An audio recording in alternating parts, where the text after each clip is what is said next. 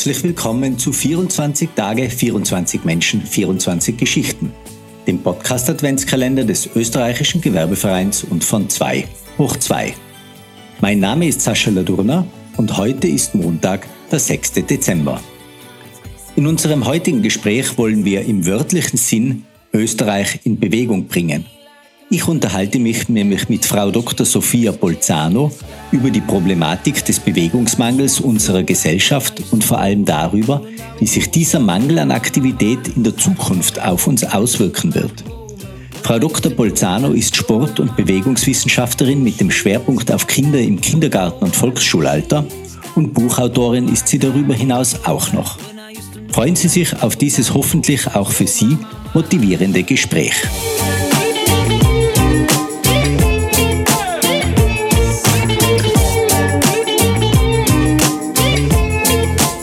Sage ich herzlich willkommen, Sophia Bolzano. Danke, dass du dir heute die Zeit genommen hast, bei uns dabei zu sein. Danke für die Einladung. Sehr gerne. Sophia, du beschäftigst dich ja in deinem Berufsleben mit Bewegung, Bewegung an Schulen, Bewegung aber auch zu Hause. Erklär mal unseren Hörerinnen und Hörern, was du genau machst. Also ich bin seit 18 Jahren unterwegs mit einem Bewegungskonzept, das heißt Mut tut gut. Und da mache ich Fortbildungen für Pädagoginnen, also im Kindergarten oder Volksschule und halt Elternvorträge. Also bei Elternabenden werde ich eingeladen und rede auch da über Bewegung im Kindesalter, wie wichtig das ist. Und da fahre ich durch ganz Österreich und das ist so mein Auftrag. Und seit vielen Jahren liegt eben in meiner Schublade, dass ich auch was für zu Hause anbiete, dass die Eltern auch wirklich mit den Kindern zu Hause wieder mehr Bewegung machen. Und da ist jetzt eben dieses neue Buch entstanden, das heißt Alle Kinder fertig los, wo all die Erfahrung, die wir da gesammelt haben, in diesen 18 Jahren hineingepackt wurde. Und ich hoffe jetzt auch, dass zu Hause wieder mehr stattfindet. Das Buch habe ich ja gerade da liegen. Das habe ich mir angeschaut. Du und der Daniel Winkler habt ja da wirklich unzählige Ideen drinnen verpackt, wie man zu Hause eben Bewegung mit Kindern machen kann. War das jetzt ein Zufall, dass das genau in der Corona-Zeit entstanden ist? Oder war Corona eigentlich der Auslöser, dass ihr dieses Buch auch gemacht habt? Weil ich glaube, die Corona-Zeit hat ja gezeigt, dass tatsächlich das zu einem Bewegungsmangel führt ja, also Zufall, jein. Es ist auch so, dass ich das schon seit vielen, vielen Jahren in meiner Schublade quasi liegen gehabt habe, weil ich immer wieder die Ideen gesammelt habe dachte, das wäre doch was, das muss doch zu Hause auch funktionieren, dieses Konzept. Und Corona war dann quasi der, der Startschuss. Wir haben dann gesagt, okay, jetzt oder nie und haben dann eben im Falter Verlag einen genialen Kooperationspartner gefunden, die uns wirklich auch toll unterstützen. Es hat einfach unglaublich viel Spaß gemacht, das Buch zu schreiben und wir haben tolle Illustrationen von einer Kollegin von mir. Also das ist, ich glaube, ein wirklich guter handlicher Bewegungsratgeber für Eltern oder für Großeltern, also für alle Menschen, die viel mit Kindern in Bewegung zu tun haben. In den Schulen findet ja momentan der Turnunterricht nur eingeschränkt statt aufgrund von Corona. Ja. Was hat das für Auswirkungen? Kann man da irgendwas sagen? Wie wirkt sich das später aus? Wirkt sich das sofort aus? Wie, wie wirkt sich's aus, dass die Kinder sich weniger bewegen? Also ich kann nur meine Beobachtungen dazu sagen. Ich war jetzt eineinhalb Jahre nicht in den Schulen, weil die Turnsäle waren ja das allererste, was gesperrt wurde. Und ich sehe jetzt, wenn ich mit den Kindern im Turnsaal arbeite oder ihnen Bewegung anbiete, dass sie fast gar keine Körperspannung mehr haben. Ganz viele sind leider zu schwer. Also es hat einfach extrem zugenommen. Früher waren zwei, drei schwere Kinder in der Klasse. Teilweise ist es die Hälfte, die einfach bummelig ist oder zu schwer einfach. Und wenn ich äh, verschiedene Übungen anbiete, wo es wirklich um Körperspannung geht, wo sie sich auch selber ihr quasi ihr Gewicht halten müssen. Das können viele Kinder leider nicht mehr. Und das ist natürlich eine unglaubliche Gefahr. Also was ich jetzt meine, ist, sie können fast nicht mehr hinfallen. Also die fallen wirklich um wie ein Sack. Und das ist natürlich irrsinnig gefährlich, weil hinfallen braucht man bis ins hohe Alter, dass wir uns da, entweder können wir es verhindern oder wenn wir hinfallen, haben wir einfach eine Möglichkeit, das gut zu machen. Und das fehlt komplett. Wenn jetzt da 10, 20, 30 Jahre in die Zukunft schaue, kann man solche Bewegungsmängel ausgleichen oder wie, wie muss man das vorstellen, wenn ich jetzt als Kind nicht mit ausreichend Bewegung in, in Berührung komme, dass das negative Auswirkungen jetzt hat, sage ich mal, im, im Sinn von Übergewicht und dann vielleicht auch gesundheitlichen Problemen, Klassiker zuckerkrank äh, zu werden, wenn ich übergewichtig bin äh, oder auch Herz-Kreislauf-Erkrankungen, die sich natürlich äh, weiter tun. Gibt es da schon irgendwo Studien, die da in die Zukunft blicken und, und sagen, ja, die diese und jene Gefahren kommen da auf uns zu oder auch diese und jene Kosten und, und gesellschaftlichen Probleme dann? Also ich bin ja keine Ernährungswissenschaftlerin, aber das, was ich sehe oder was ich auch äh, jetzt bei der Recherche zu diesem Buch gelesen habe, ist einfach so, dass wir teilweise haben Kinder Krankheiten, die man erst im hohen Alter hat. Also zum Beispiel Altersdiabetes oder auch eine Fettleber.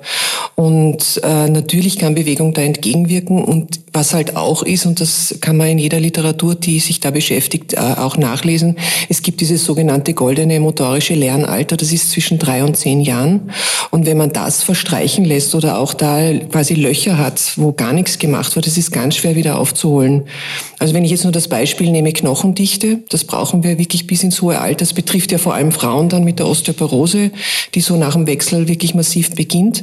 Und die Knochendichte bilde ich aus bis zum 17., 18., 19. Lebensjahr. Also alles, was der Knochen da erfährt, ich werde gebraucht, umso dichter wird er. Das heißt, wo runterspringen, Gummihupfen, so kleine Dinge, wo wirklich auch einfach nur schnelles Gehen oder auch Laufen Laufen, Fangen, Spielen, Richtungswechsel sind genial für Knochen, natürlich auch für Sehnen und Bänder. Und wenn ich das auslasse, das ist nicht wiederbringbar. Und wenn ich jetzt zum Beispiel sage, eineinhalb Jahre Verlust an Bewegungszeit in den Schulen oder auch in den Kindergärten, wo da ist sicherlich mehr passiert, weil die Kleinen sind schon noch mehr dran gekommen, dann ist das ganz schwer aufzuholen. Ich hoffe, es kann ausgeglichen werden, aber die Gefahr ist schon groß, dass da einfach, ja, nicht aufholbar ist. Wie teilt sich das jetzt auf, wenn ich mir das jetzt auch anschaue, äh, in der Gesellschaft selber? Gibt es da Unterschiede zwischen der Migrationsgesellschaft? Ist es dort auffälliger, dass die Bewegung weniger ist oder gibt es da keine Unterschiede? Gibt es Unterschiede auch zum Beispiel zwischen Burschen und Mädels? Also ich habe da keine Studie dazu finden können. Was ich schon sehe, also dass zum Beispiel die Straßenspielkultur ist bei den Migranten wesentlich mehr gegeben als bei den Österreicherinnen und Österreichern, weil die einfach diese, in Wien zum Beispiel diese Käfige, wie man es nennt, nützen. Also da sind ganz viele äh, Jugendliche und äh, Kinder auch drinnen und die spielen. Teilweise natürlich auch mit Österreichern, aber massiv sind das Migranten, die einfach so vielleicht engere Wohnverhältnisse haben. Was ich schon sehe, ist, dass wir eine massive Schere haben von Kindern, die extrem gefördert werden. Also die gehen schon Richtung wirkliche, die sind super geschickt und super Talent oder einfach super gefördert. Und auf der anderen Seite auch Kinder, die wirklich wochenlang oder tagelang nur vorm Fernseher sitzen oder vorm iPad oder vor irgendeinem Bildschirm. Das heißt gar keine Bewegung plus Bildschirmzeit. Und da geht halt die Schere so auseinander. Und das spiegelt sich zum Beispiel wieder bei den Musterungen, wenn die, die jungen Männer zum Heer sollen, dass die klagen darüber, dass es keine keine normalen jungen Männer mehr gibt. Also es gibt entweder super ausgebildete und der Großteil ist ganz schlecht ausgebildet. Also die müssen ja auch immer wieder das Niveau nach unten senken. Das Gleiche spiegelt sich auch wieder beim Studium der Sportwissenschaften. Auch da musste der Eingangstest nach unten gegeben werden, sonst hätten sie keine Studenten mehr. Sehr interessant. Das heißt, eigentlich nivellieren wir nach unten das körperliche Niveau nach unten, um überhaupt noch, sag's jetzt einmal ganz provokant, die ganze Gesellschaft am Rennen im übertragenen Sinne halten zu können. Ja, und das ist natürlich eine Entwicklung, die haben wir schon seit ein paar Jahren und Corona wird es nicht besser machen. Mhm. Und deswegen finde ich so wichtig, dass die Eltern, dass ich sie ein bisschen wachrütteln kann und dass sie wirklich jetzt zu Hause mehr machen, weil die Institutionen, Schule, Kindergarten und so weiter können das nicht abfangen. Und es sind ja schon wieder die Empfehlungen dahingehend, dass die Turnsäle wenig benutzt werden sollen, dass sie äh, wieder hinausgehen. Und ich kann einfach draußen schon einiges machen. Also frische Luft ist immer gut. Aber ein Turnsaal hat einfach so viele Facetten und Möglichkeiten, die habe ich sonst nicht. Das ist ja das Geniale an Turnsälen. Aber wenn ich mir das jetzt so anhöre, wie, wie kann man da ein bisschen dagegen steuern? Weil gefühlsmäßig ist ja das etwas, was auch von sehr vielen Eltern vielleicht ein bisschen abgegeben wurde, diese Verantwortung ans Bildungssystem. Jetzt stoßt das Bildungssystem in Situationen wie der Corona-Krise genau in den Bereichen und in vielen anderen auch an ihre Grenzen. Wie bringt man die Eltern, die Gesellschaft wieder dazu, das selber mehr in den Fokus zu rücken und das wieder als Eigenverantwortung zu sehen, dass auch körperliche Betätigung, dass Bewegung schlicht und ergreifend etwas ist, das wir lebenserhaltend brauchen? Ja, ich glaube, das kann, muss, wird dauern, weil es ist so, zum Beispiel in, in, den skandinavischen Ländern ist einfach Bewegung von, von klein auf bis ins hohe Alter werden einfach Dinge in Bewegung unternommen. Das ist ganz normal, dass die gesamte Familie inklusive Großeltern am Wochenende zum Beispiel langlaufen geht. Das ist dort Kultur. In Österreich, wir sind einfach etwas gemütlicher. Also, dass da wirklich so ein Change stattfindet, das wird dauern. Ich glaube, es wäre ganz wichtig, wenn einmal auch die Politik nicht nur über Gesundheit redet, sondern auch wirklich über Bewegung und, nie, und auch zum Beispiel im Wahlkampf, dass sich das einmal ein Politiker an die Fahnen heftet. Ich beobachte Wahlkämpfe seit Jahren äh, oder Jahrzehnten im Grunde und es kommt nicht einmal das Wort Bewegung vor. Und danach kommt irgendwann einmal, ja, wir brauchen die tägliche Turnstunde.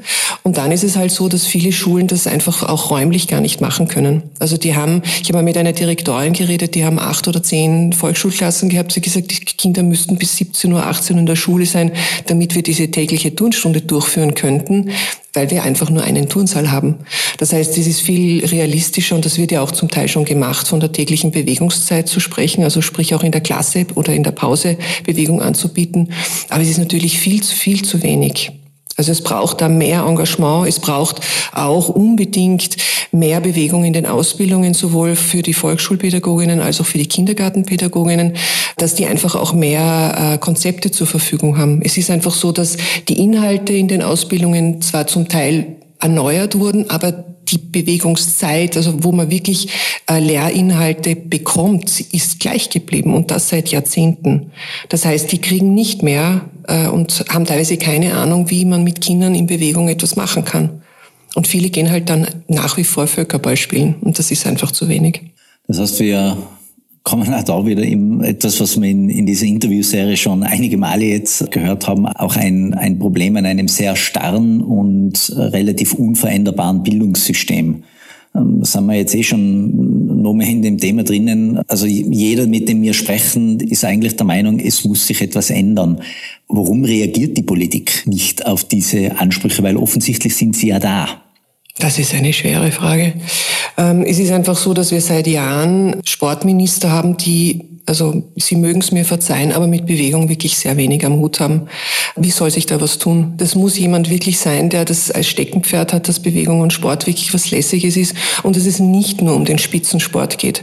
Und wenn wir nicht uns und auch um die Basis kümmern, dann werden wir bald keinen Spitzensport mehr haben, weil wir brauchen eine breite Basis, aus der dann viele Talente entstehen können und dass wir viele Sportarten auch abdecken können. Und so ist es einfach so, dass es einfach weniger und weniger und weniger wird. Ich wünsche mir seit Jahren ein Bewegungsministerium, das ich gerne leiten würde. Aber das ist einfach so, un ich weiß nicht, warum das immer untergeht. Es gibt entweder den sogenannten Sportstaatssekretär, der ist dann dem Bundeskanzleramt zugeordnet, oder jetzt gibt's halt den Sportminister, aber der ist auch Vizekanzler und der taucht zwar bei irgendwelchen Veranstaltungen auf, aber das war's dann auch schon. Also ich sehe keine Entwicklungen. Und idealerweise wäre es halt auch cool, wenn im Bildungsministerium ein wirklich breiter äh, Bereich da wäre für Bewegung und Sport. Also nicht nur Schulsport, sondern auch darüber hinaus. Es gibt ja ganz viele Aktionen auch von den Dachverbänden und die kann man sich ja auch zunutze machen. Das müsste man einfach noch mehr integrieren. Jetzt muss ich aber doch noch irgendwie versuchen, dir einen zuversichtlichen Ausblick zu entlocken in die Zukunft. Glaubst du, langfristig wird's besser? Wird sich die Gesellschaft da ein bisschen äh, hinentwickeln? Beziehungsweise, was würdest du dir wünschen, wie sich's entwickeln sollte, damit man im, sage ich mal so, in 30 Jahren, im Jahr 2050, nicht alle mit dicken Kindern uns herumschlagen, mit Adipositas und mit äh, Krankheiten, die auf Bewegungsmangel zurückzuführen sind, sondern dass wir vital sein, gesund sein und ein, ein langes, selbstbestimmtes Leben führen können. Also ich gebe meine Hoffnung nie auf. Also ich hoffe sehr, dass, äh, dass Österreich da in die Gänge kommt und ähm, einfach die Ressourcen, die es hat. Es gibt ganz viele Menschen, denen Bewegung ganz wichtig ist. Das bin ja nicht nur ich, sondern da gibt es ja ganz viele ehemalige Spitzensportler und Sportlerinnen oder auch Leute, die jetzt schon ganz viel machen, dass die mehr zum Zug kommen. Das würde ich mir ganz stark wünschen, dass man sich wirklich nicht konkurriert, sondern dass man gemeinsam an dem Strang zieht, dass die Kinder wieder mehr in Bewegung kommen, dass man einfach auch noch mehr diese Bewusstseinsbildung macht, wie wichtig Bewegung ist und vor allem, dass sich diese Zeitfenster eben schließen, weil viele Eltern wissen das nicht. Also zum Beispiel wäre eine gute Möglichkeit, endlich aus dem Mutter-Kind-Pass einen Eltern-Kind-Pass zu machen und da drinnen nicht nur die ersten, das erste Jahr abzuspiegeln oder abzubilden, sondern wirklich die ersten 18 Jahre abzubilden. Wo, was sollte ein Kind mit drei, vier, acht, neun und so weiter Jahren können? Bis zum 18. Lebensjahr, wo dann die Kinder meistens auch das Zuhause vielleicht verlassen, äh, dass Eltern einfach auch wissen, was zu tun ist. Ich glaube, es ist gar nicht so sehr der Unwille, sondern das Unwissen, was uns da im Weg steht. Und da würde ich, in diese Richtung würde ich gehen. Wissensbildung, wirklich Information.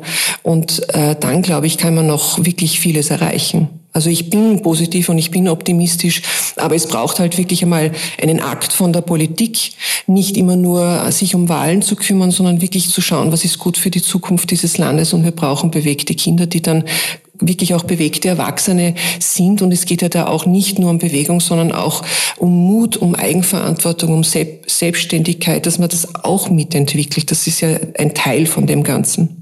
Ja, einen ersten Schritt zu dieser Bildung könnte man ja machen mit dem Buch Alle Kinder fertig los. Der Eltern-Kind-Spaß mit Bewegungsideen für zu Hause heißt es. Wir werden es auch in unseren Shownotes verlinken, wo es das Buch ja, super, zu bestellen gibt. Liebe Sophia, vielen, vielen Dank für diese Einsichten, für diese Informationen und für diesen Aufruf zu mehr Bewegung. Ja.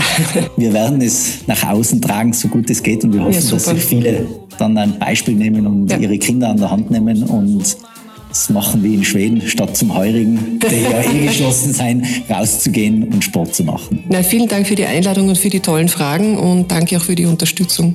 Und mögen wir uns mehr bewegen. Wir hoffen, das Gespräch hat Ihnen gefallen und Sie hören auch morgen wieder zu, wenn wir dem Videoproduzenten Martin Wolfram seine Zukunftsaussichten entlocken. Es grüßt Sie herzlichst Sascha Ladurna. Oh.